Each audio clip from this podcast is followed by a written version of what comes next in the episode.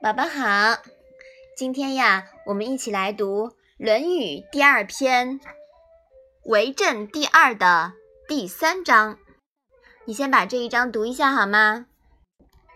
子曰：“道之以政，齐之以刑，民免而无耻；道之以德，齐之以礼，有耻解革。”妈妈，我知道了。这里的道路的道读岛，在以前我们也学过“岛千乘之国”，这里的岛跟“岛千乘之国”的岛是一样的，是治理的意思。嗯，宝宝太棒了，说的很对啊。妈妈，“齐”是什么意思啊？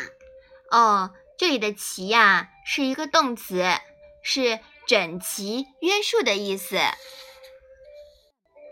免是免费的意思吗？啊，这个“明免而无耻”的“免”啊，当然不是免费的意思。这个“免”也是一个动词，是避免、躲避的意思。格是什么意思呢？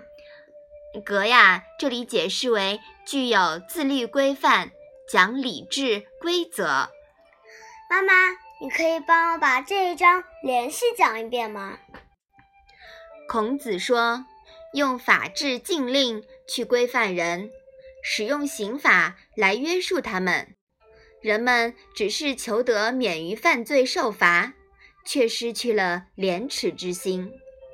用道德教化引导人，使用理智去统一人的言行，人们不仅会有羞耻之心，而且也就自觉守规矩了。